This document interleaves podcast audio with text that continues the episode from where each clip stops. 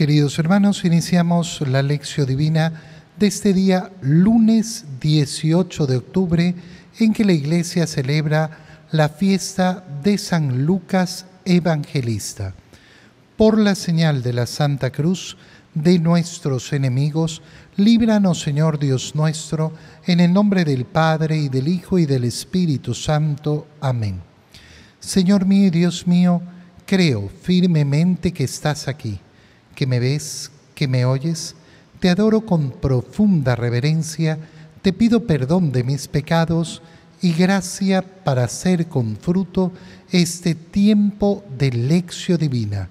Madre mía Inmaculada, San José, mi Padre y Señor, Ángel de mi guarda, interceded por mí. Hoy día interrumpimos la lectura ordinaria porque celebramos la fiesta de San Lucas, el tercer evangelista, eh, aquel que es eh, discípulo de Pablo, médico de profesión. Y como lectura, como primera lectura para esta fiesta de San Lucas Evangelista, leemos la segunda carta del apóstol San Pablo a Timoteo leemos el capítulo 4, versículos 9 al 17. Querido hermano, haz lo posible por venir a verme cuanto antes, pues Dimas, prefiriendo las cosas de este mundo, me ha abandonado y ha partido a Tesalónica. Crescencio se fue a Galacia y Tito a Dalmacia. El único que me acompaña es Lucas. Trae a Marcos contigo, porque me será muy útil en mis tareas. A Tíquico lo envié a Éfeso. Cuando vengas, tráeme el abrigo que dejé en Troade, en la casa de Carpo. Tráeme también los libros y especialmente los pergaminos. Alejandro el herrero me ha hecho mucho daño el Señor le dará su merecido. Cuídate de él, pues se ha opuesto tenazmente a nuestra predicación. La primera vez que me defendí ante el tribunal, nadie me ayudó. Todos me abandonaron. Que no se les tome en cuenta. Pero el Señor estuvo a mi lado y me dio fuerzas para que por mi medio se proclamara claramente el mensaje de salvación y lo oyeran todos los paganos. Palabra de Dios. La primera lectura en esta fiesta de San Lucas Evangelista es una lectura muy singular porque encontramos pocos pasajes tan humanos, tan sinceros en el sentido de esa vida cotidiana de San Pablo y justamente la iglesia lo elige para mostrarnos a esa comunidad de discípulos que comienza a rodear a San Pablo y que lo ha acompañado en los largos años de, eh, de evangelización. Le está escribiendo a Timoteo y Timoteo le pide que venga a verlo cuanto antes, porque todos, de algún modo u otro, lo han dejado solo y comienza a contar los pormenores. Dimas ha preferido las cosas de este mundo y no ha abandonado y se ha ido a Tesalónica. Crescencio se fue a Galacia y Tito a Dalmacia. El único que me acompaña es Lucas. Trae además a Marcos, que me será muy útil en todas mis tareas, y a Tíquico lo envié a Éfeso. Es decir, de aquellos que acompañaban a Pablo, eh, tenemos la referencia aquí de cuatro nombres, Dimas, Crescencio y Tito. Los tres han partido a otros lugares.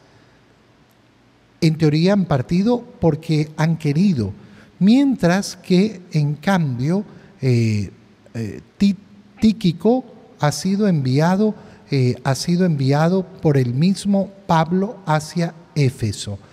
Pero entonces aparece ese nombre que aparece varias veces en las cartas de Pablo, escribiendo eh, las cartas de Pablo. Lo acompaña Lucas.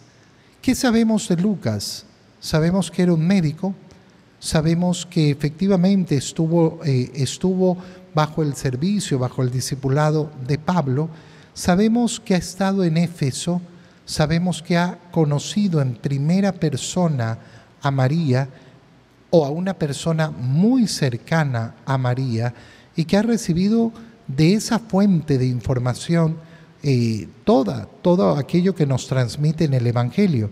Obviamente al ser mencionado Lucas aquí, todavía Lucas no es aquel que ha escrito el Evangelio, es uno de los discípulos que está haciendo el camino y que se está informando y que está conociendo y viviendo el Evangelio.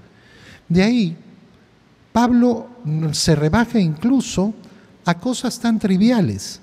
Cuando vengas, tráeme el abrigo que dejé en Troade, en la casa de Carpo, y tráeme los libros y especialmente los pergaminos. Se ve, se ve profundamente esa soledad de San Pablo, esa soledad de San Pablo que además lo lleva a añorar aquellas cosas que han ido quedando por el camino y que le son útiles para realizar su trabajo, su labor apostólica. De ahí comienza a hablar de Alejandro el Herrero, el cual le ha hecho mucho daño. Y ha hecho mucho daño a Pablo, ¿por qué? Porque se ha opuesto tenazmente a la predicación, a la predicación del Evangelio. No sabemos quién es Alejandro el Herrero, no sabemos qué es efectivamente lo que ha hecho. Pablo le cuenta a Timoteo simplemente y se lo cuenta por qué porque le advierte, ten cuidado de él, cuídate de él.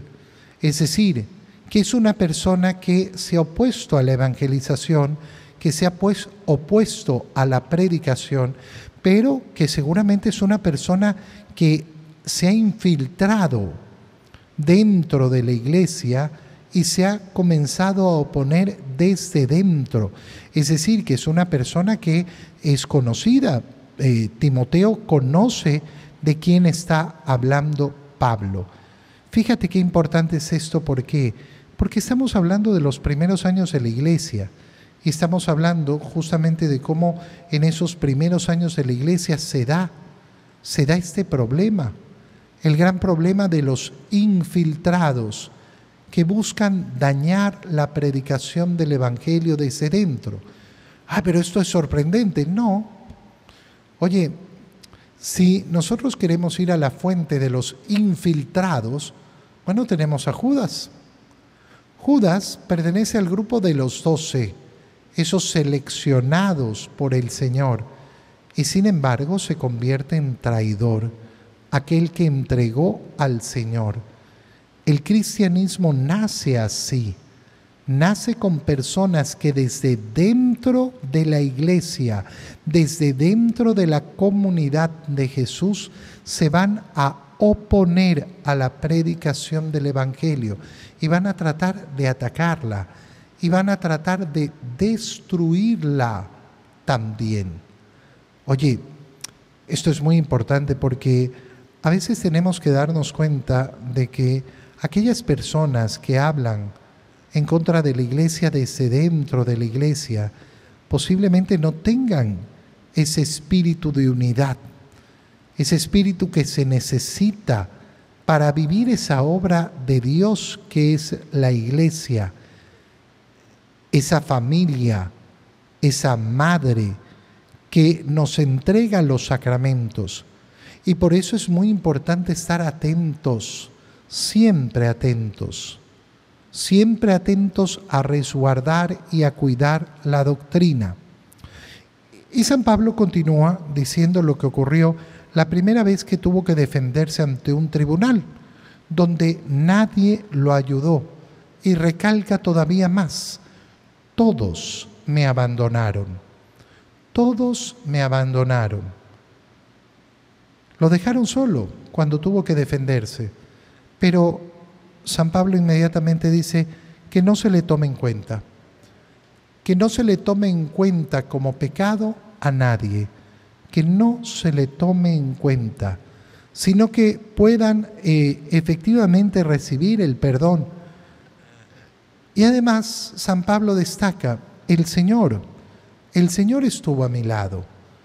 Y esto es el testimonio que le está dando a Timoteo y que lógicamente nos está dando a ti y a mí. Oye, en ese camino por seguir a Jesús, muchas veces vamos a sentir la soledad, vamos a sentir el abandono. Pero no tenemos que preocuparnos, ¿por qué? Porque Dios no nos abandona, Dios no nos deja, Dios nos sostiene continuamente para estar junto a nosotros. Y Él, el que ha hecho, le ha dado fuerzas a Pablo, como nos la da a ti, a mí, como nos ofrece esa fortaleza. ¿Para qué? Para que por medio de Pablo se proclamara claramente el mensaje de la salvación y lo oyeran todos los paganos. Pablo está diciendo al final, a mí me acusaron y me abandonaron y me presenté solo ante el tribunal. ¿Y por qué Dios lo ha permitido? Para que yo pudiera predicar para que yo pudiera anunciar. Fíjate cómo ve en esa tragedia, en esa situación tan penosa, en esa situación tan ruinosa, la oportunidad de predicar el Evangelio, de continuar predicando el Evangelio, de continuar dando a conocer la buena nueva a aquellos que no la han escuchado. Imagínate cómo tenemos que enfrentarnos tú y yo a todas las ocasiones de la vida, en las cuales efectivamente, si abrimos los ojos y nos damos cuenta de la providencia de Dios, descubriremos cómo el Señor nos da ocasiones, ocasiones para predicar, para llegar a aquellos que no conocen al Señor, aquellos que no han tenido ese acceso a la palabra del Señor. En el Evangelio leemos en este día de la fiesta de San Lucas el Evangelio de San Lucas y leemos el capítulo 10, versículos 1 al 9. En aquel tiempo Jesús designó a otros 72 discípulos y los mandó por delante de dos en dos a todos los pueblos y lugares a donde pensaba ir, y les dijo, la cosecha es mucha y los trabajadores pocos. Rueguen por tanto al dueño de la mies que envíe trabajadores a sus campos. Pónganse en camino. Yo los envío como corderos en medio de lobos. No lleven ni dinero, ni morral, ni sandalias, y no se detengan a saludar a nadie por el camino. Cuando entren en una casa digan, que la paz reine en esta casa. Y si allí hay gente amante de la paz, el deseo de paz de ustedes se cumplirá.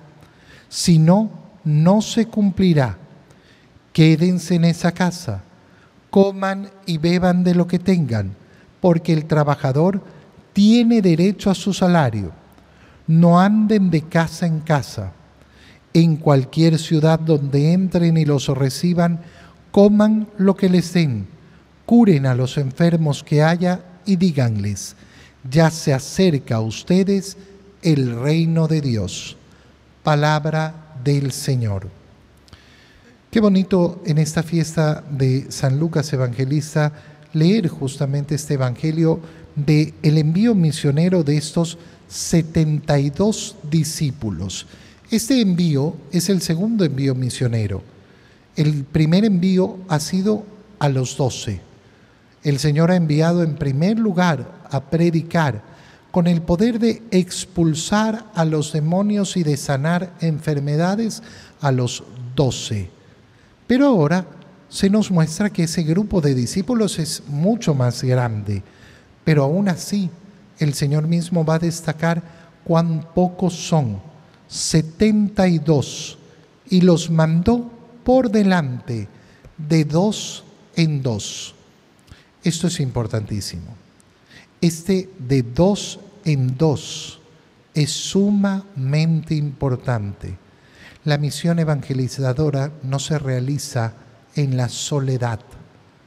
No se realiza como una misión donde el individuo es el que destaca, no siempre en compañía. Siempre en compañía para protegerse uno al otro, para animarse el uno al otro, para ayudarse el uno al otro. Cuando nosotros vemos acciones pastorales que se basan en el individualismo, en querer destacar la figura, ya sea del sacerdote, del religioso, del monje, de la monja, del misionero, del que pertenece a un grupo, un movimiento, una asociación, cualquier tipo de cosa, donde el individualismo es el que quiere primar atentos abrir bien los ojos. Incluso, por ejemplo, cuando uno ve, ah, no, este catequista, sí, resulta que este catequista va por su lado. Este catequista no quiere cumplir lo que le dice la iglesia. Este catequista quiere hacer las cosas a su modo. Porque según yo, uy, peligro, peligro, de dos en dos, de dos en dos siempre en compañía, siempre con la ayuda necesaria, porque no se trata de un caminar en el cual soy solo yo el que tengo que entregar el Evangelio, sino que también tengo que constantemente recibirlo, recibir el Evangelio, y lo recibo en esa compañía. ¿Dónde los envía el Señor? a todos los pueblos y lugares donde pensaba ir.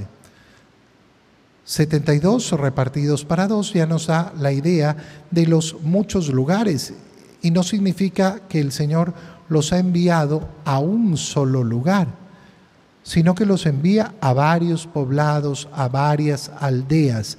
¿Para qué? Para efectivamente eh, llegar después Él. Esto que nos da, nos da un dato muy importante lo mucho que recorrió el Señor, cómo tenía el deseo de llegar a todos, de llegar a todos. Le apremiaba el corazón con el deseo de llegar a todos. Le apremiaba el corazón con el deseo de ir y predicar el Evangelio. Ojalá nosotros también sintiéramos esa necesidad, esa prisa y entonces viene las palabras del Señor que hablan de la cosecha abundante, el mucho trabajo que hay. Justamente yo preparo la, la ida a todos estos poblados y los envío a ustedes. Y quiero trabajar y quiero predicar y no quiero descansar. Pero yo mismo no doy. Fíjate qué precioso es, ¿por qué? Porque el envío misionero se basa justamente en ese Señor que entrega a sus discípulos la misma misión que él ha recibido del Padre.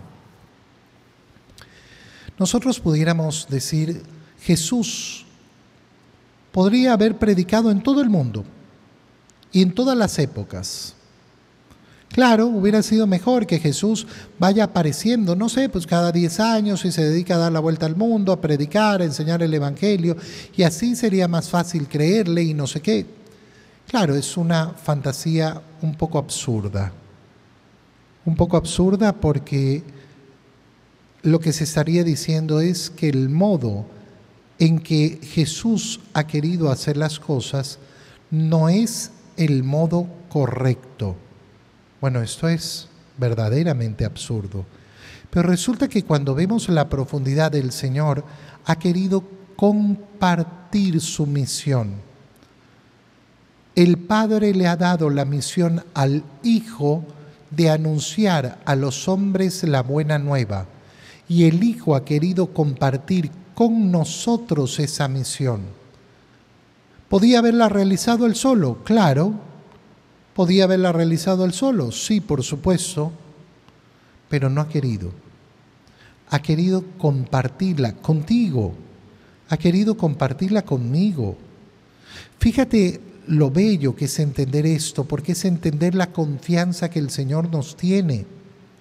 Cuando tú ves una persona que se llena de miedos, no, es que yo no podría predicar, yo no podría dar clases, que yo no podría ser catequista, es que yo no podría ayudar en un grupo, es que yo no podría, no, porque me lleno de miedos, porque no sé qué. Pero ¿qué confianza tienes entonces en el Señor? El Señor ha confiado en ti, ¿por qué no vas a confiar tú en Él? ¿Y por qué no vas a confiar entonces en ti mismo si Él ha confiado en ti? Si Él ha confiado en ti y ha confiado en mí, que somos instrumentos inútiles, que somos instrumentos poca cosa, sí es verdad, pero Él ha confiado en ti, Él ha confiado en mí. ¿Por qué no voy a confiar en su decisión? ¿Por qué no voy a confiar en el hecho de que el Señor me ha elegido? Rueguen, por tanto, al dueño de la mies que envíe trabajadores a sus campos, porque la cosecha es mucha, los trabajadores pocos. Bueno, esto es así desde el inicio del Evangelio. Qué bonito fuera que efectivamente los trabajadores en la mies del Señor sean miles, miles, miles, siempre miles, siempre miles. Pero ya vemos, ya vemos cómo desde el origen son pocos. No pocos los llamados, los llamados son muchísimos, muchísimos. Los que responden son pocos. Y qué importante es preguntarme a mí mismo, ¿a qué me ha llamado el Señor? Qué importante es transmitir en nuestras familias el deseo de preguntarse a qué me ha llamado el Señor. Yo veo con profunda tristeza, profunda, profunda tristeza, a personas que tienen tantas capacidades, que tienen tantas virtudes, que tienen tantas posibilidades, pero que nunca dan el paso por el Señor, que nunca, nunca, nunca, de ninguna manera, que se convierten en católicos de domingo, nada más. Solo católicos de ir a misa el domingo, nada más, nunca. Algunos que se conforman porque se justifican en que sus, en sus años mozos ya realizaron una evangelización. A mí me da una profunda pena escuchar, ¿no? No, yo cuando estaba en el colegio daba catequesis, yo cuando estaba en el colegio tenía una, íbamos de obra de caridad, íbamos para allá, íbamos para acá. Qué bueno, ¿y qué pasó? No, es que después la vida, ¿la vida qué? La vida sigue siendo la misma, la vida sigue teniendo prioridades. ¿Cuáles son tus prioridades? ¿A dónde has puesto el corazón? Oye, a veces hay que reflexionar, ¿no? Y reflexionar profundamente. ¿Cuánto se gasta en nada? ¿Cuánto tiempo? se gasta en nada. Y tenemos, lógicamente, que abrir nuestros ojos y decir, bueno, el Señor me llama. Y tenemos que rogar también por esas vocaciones. Rueguen al dueño de la mies que envíe trabajadores. Pregúntate hoy día, hoy día que estamos celebrando a San Lucas Evangelista, yo pido, pido por las vocaciones sacerdotales, me preocupo además de ayudar, de fomentar las vocaciones. Estoy preocupado de rezar por aquellas vocaciones que hay, por aquellos seminaristas que conozco. Qué importante es asumir esto. Pónganse en camino. Yo los envío como corderos en medio de lobos. Ese es el envío del Señor, como corderos Pero Señor, nos van a devorar. No, no los van a devorar. Va a parecer que los van a devorar.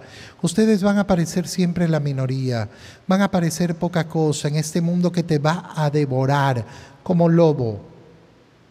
Vas a ser un bicho raro en este mundo. Sí, sí. Eso es el enviado del Señor. Cordero en medio de lobos. Señor, un cordero en medio de lobos no dura ni dos segundos según los criterios humanos, así es. Pero el envío se da según los criterios de Dios. Por eso es que los cálculos humanos no son los que determinan la vocación. No, no, yo sería muy mal sacerdote, sería muy mala monja, sería muy mal religioso, sería muy mal catequista porque yo tengo este defecto y este otro. Los cálculos humanos no sirven para la vocación. Mira, lo que sucede es que hay un profundo problema para entender la vocación, porque el mundo nos habla de la vocación como aquello para lo cual yo sirvo, para lo cual soy bueno. Eso no es vocación. Esos son los talentos que tengo. Yo tengo talentos para esto, tengo talentos para aquello, pero eso no significa que tengo vocación para ello. Yo puedo tener talentos infinitos en un área y pensar, ah, el Señor me llama entonces a esto. No, no necesariamente. El Señor me puede llamar a todo el contrario. El Señor me puede llamar a aquello para lo cual no tengo ningún talento en apariencia, para dármelos efectivamente cuando los necesite para cumplir la misión que Él me entrega, la misión que Él me da. Fíjate qué importante es esa diferencia. ¿Y tú de qué tienes vocación? Bueno, yo pienso que a mí me gusta, a mí me gusta esto, a mí me, a mí me da esto, eh, se me da. Pero eso no es. Vocación es ser llamado. ¿A qué te llama Dios? Yo me pregunto cuántos papás hacen reflexionar sobre esto a sus hijos. Hijo mío, ¿tú le has preguntado a Dios a qué te llama? ¿Tú le has preguntado a Dios para qué te creó? ¿Dónde te quiere Él? A veces veo tantos papás que tienen tantos planes para sus hijos. Algunos que les tienen la vida planificada de principio a fin. Y entonces los hijos tienen que cumplir los planes de los padres. Qué tristeza, ¿no? No, yo soy padre de este hijo mío y he traído a este hijo mío para qué? Para que cumpla mis planes. No, pues de ninguna manera para que cumpla los planes de Dios. No lleven ni dinero, ni morral, ni sandalias. No se detengan a perder el tiempo saludando. No, esto es a prisa. La evangelización es a prisa. La evangelización nos tiene que consumir el corazón.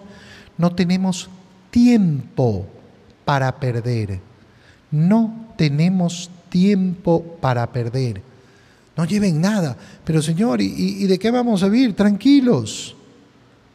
Cuando ustedes lleguen a un lugar, entren a una casa y digan que la paz reine en esta casa.